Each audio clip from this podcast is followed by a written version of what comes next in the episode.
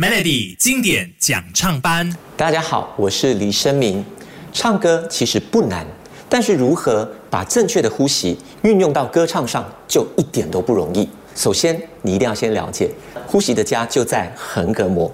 你一定要先用正确的呼吸，把气往肚子里吸，然后会看到你手按的这个地方是鼓胀的，所以这个鼓胀以后就开始可以做很多的练习。说到肺活量这件事情呢，我们有一个很重要的练习，可以大家试试看在家里做的。你可以发出这样子的声音，从老师开始的第一秒到结束的最后一秒，最低限度也也三十秒吧。那在这三十秒里头，你尽量的保持用你的耳朵听，要让声音的排出是均匀的，不要有参差不齐的。当你拿捏好气息，你可以延伸到去发出不同的音，比方说啊、a、e、o 或者是 u，还是一样要保持声音的均匀度。那当你稳定了这件事情，你的肺活量就有所进步了，那你的难度就要再提高喽，唱得再高一点，可能也选择不一样的母音。举个例子，哦，又或者是一。那当你发出这些声音的时候，一定要记得横膈膜要结实哦，耳朵还是要当自己的小老师，不断的听着你的声音发出的效果有没有一致。那说到肺活量，它其实主要呢是控制我们的音的高低还有长短。肺活量真的也不一定只是从运动可以拿，那最主要还是要靠声音的练习，才能够跟你歌唱的肺活量有一定的关系跟帮助。加油喽！大家好，我是李生明老师。在对上的视频呢，老师有跟大家分享了一些基本的呼吸方法，然后还有肺活量的训练。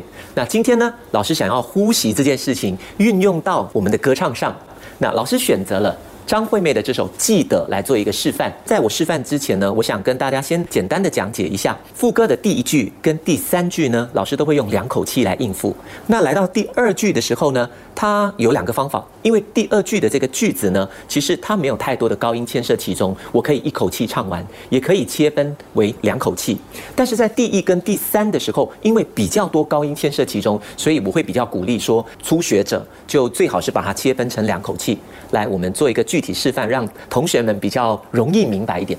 谁还记得是谁先说永远的爱我？以前的一句话是我们以后的伤口。我要示范多一次第二句哦。以前的一句话是我们以后的伤口，过了太久，没人记得当初那些温柔。我和你手牵手，说要一起走到最后。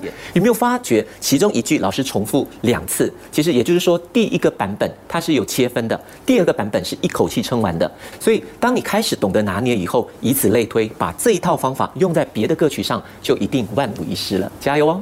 大家好，我是李生明老师。今天呢，我要特别跟大家分享假声这件事情。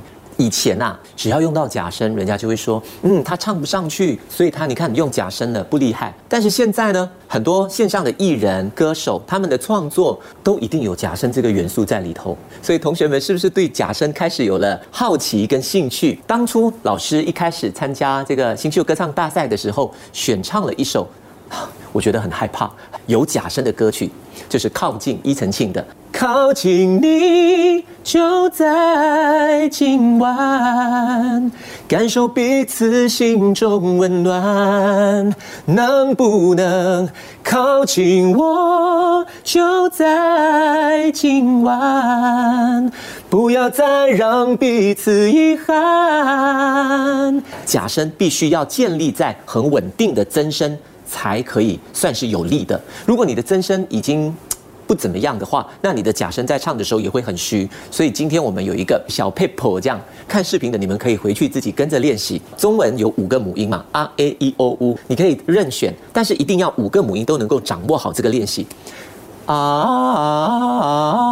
然后这样不算厉害，你要很顺畅才可以啊啊啊啊啊啊！然后呢，一也可以，呜也可以，呜呜呜呜呜呜。如果你觉得你已经练得很稳定，你又可以再把难度提高。我们说一好了，咦咦咦咦，假声、真声、真声、假声，你要自己设定好，而且是在规律的情况之下，把这个练习练稳定，那你在演唱有假声的歌曲就会万无一失了。加油哦！